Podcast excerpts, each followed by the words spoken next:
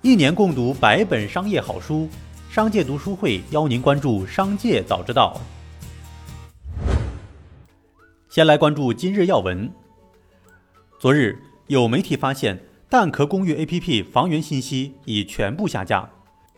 目前搜索北广、上深等多地房源均无房源信息，也无法通过位置、价格等方式查询到房源。目前。蛋壳公寓 APP 首页仅显示业主自助解约、租客自助解约、自助解约说明等功能。昨日，网传一张美团内部的信息截图显示，请北京办公室同学携带电脑下班，做好准备。如远程办公，将另行通知。知情人士透露，此消息为真。据悉，北京朝阳望京立新行出现新冠肺炎疑似病例。目前大楼暂时封闭，楼内人员禁止出入。接下来关注企业动态，首先关注几条汽车产业新闻。十二月二十二日，新 ST 力帆发布公告称，力帆股份的控股股东由力帆控股变更为重庆满江红股权投资基金，后者由两江基金、吉利麦捷共同发起设立，持股比例分别为百分之五十一。和百分之四十九，力帆在今年八月申请破产重组，并于十一月发布重整计划。吉利集团出资约十四点七亿元，间接占股百分之十四点七，成为第二大股东。作为白衣骑士，吉利规避了力帆破产的结局，这意味着吉利正以双重身份成为力帆的实控人，尹明善将力帆的未来托付给了李书福。这两个人。都是白手起家，也都曾摩托车制造业跨入汽车制造业，也都曾叱咤风云，但战略方向的不一，最终让吉利和力帆以这样的方式遇见。十二月二十五日，在长沙比亚迪基地，比亚迪与滴滴出行联合打造的全球首款定制网约车第一正式投产，首批新车交付。第一在车内人机交互、四乘体验。车联网等方面进行了定制化设计，首批第一车型率先在长沙投入运营，随后陆续推广到全国，预计年产量十万辆以上，新增产值超百亿元。二十三日，上汽集团、奥迪、中国一汽共同宣布，未来上汽奥迪将通过现有的奥迪投资人网络进行产品的销售与服务，全国合作伙伴招募。即将开始，同时首款车型计划于二零二二年初实现交付。这也意味着，自二零一六年因上汽奥迪项目签约而引发的奥迪在南北两家合资车企间做平衡的僵局，也正式迎来破冰。从多位 B 站用户的反应中了解到，近期在哔哩哔哩 APP 内观看视频时，并不是像以前那样横屏播放。而是可以像抖音一样竖着播放，并且能够上下切换视频，播放时长集中在五分钟以下，支持显示弹幕。关注产业发展动态。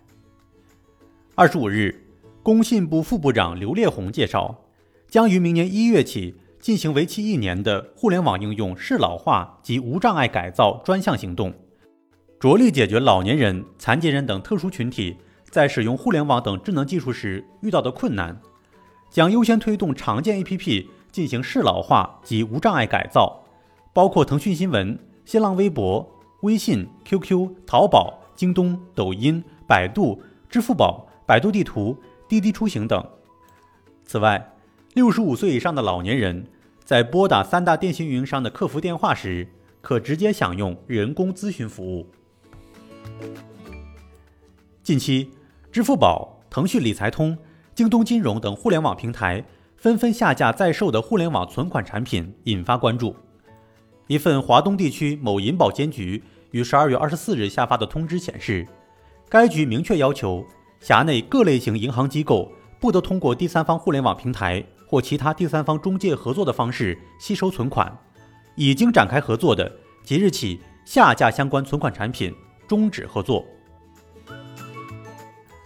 来听商界声音。近日，小鹏汽车创始人何小鹏谈到智能汽车今年在股市飙升时表示，汽车是一个巨大的市场，与手机市场是两种完全不同的估值体系，主要因为智能化、高毛利以及对未来的变革。今年四月份，一个非常明显的逆转是，全球顶尖投资者突然都非常相信智能汽车的未来。B 站 CEO 陈瑞在接受采访时表示，在与 A 站的竞争中，B 站做到了合法化、正版化和商业化。他说：“其实没有 B 站，A 站都会挂，因为他就没有一个做互联网公司的能力。”国家市场监管总局二十五日发布的报告显示，二零一九年，中国共立案调查垄断案件一百零三件，结案四十六件，罚没金额三点二亿元。把目光转向海外。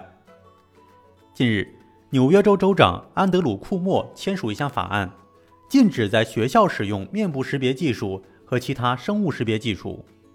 库莫表示，面部识别技术能够使纽约人获益良多，但它的使用会带来严重的法律层面的隐私担忧，因此不得不进行检验，尤其是在校园里。美国食药监局。咨询委员会表示，接受过面部填充术的整容人士在接种新冠疫苗后，可能会出现肿胀和发炎等副作用，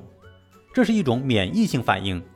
面部有填充物的位置会出现肿胀或发炎，不过经过治疗后，副作用会很快消失，所以出现不良反应不应该成为阻止接种疫苗的理由。以上就是今天节目的全部内容了。最后要提醒您关注我们的新栏目《商界读书会》，我们精选了百本商业好书，邀您共同阅读。如果您想养成一个长久的读书习惯，却总是难以坚持，那不如加入商界读书会，和我们一起用听的方式见证自己成长。马上打开微信搜索并关注“商界食堂”微信公众号，回复“读书会”就可以了解加入了。期待在商界读书会与您相见。感谢收听，我们明天再会。